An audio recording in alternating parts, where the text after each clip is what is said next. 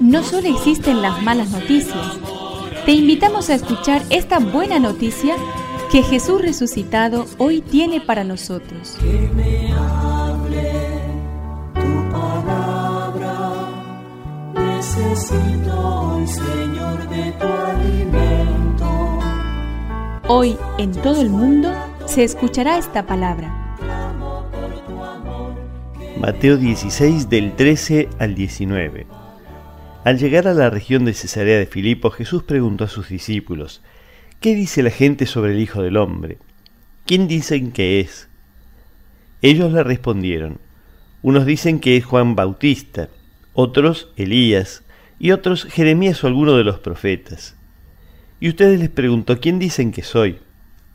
Tomando la palabra Simón Pedro respondió, Tú eres el Mesías, el Hijo de Dios vivo.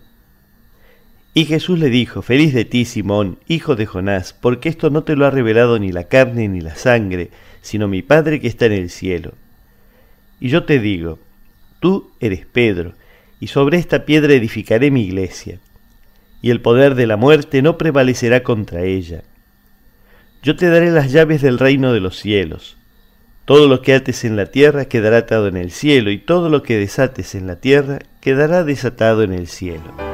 Que me aliente tu espíritu, necesito que me llenes de valor.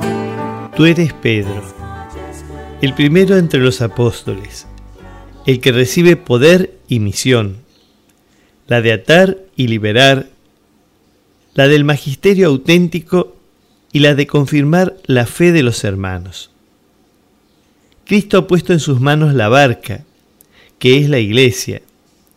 Bueno, Él es el timonel y los navegantes, los viajeros y los peregrinos somos nosotros.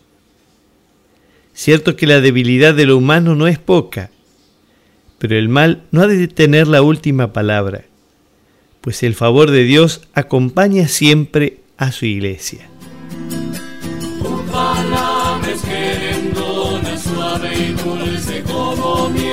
Es una contribución de la parroquia catedral para este año misionero diocesano.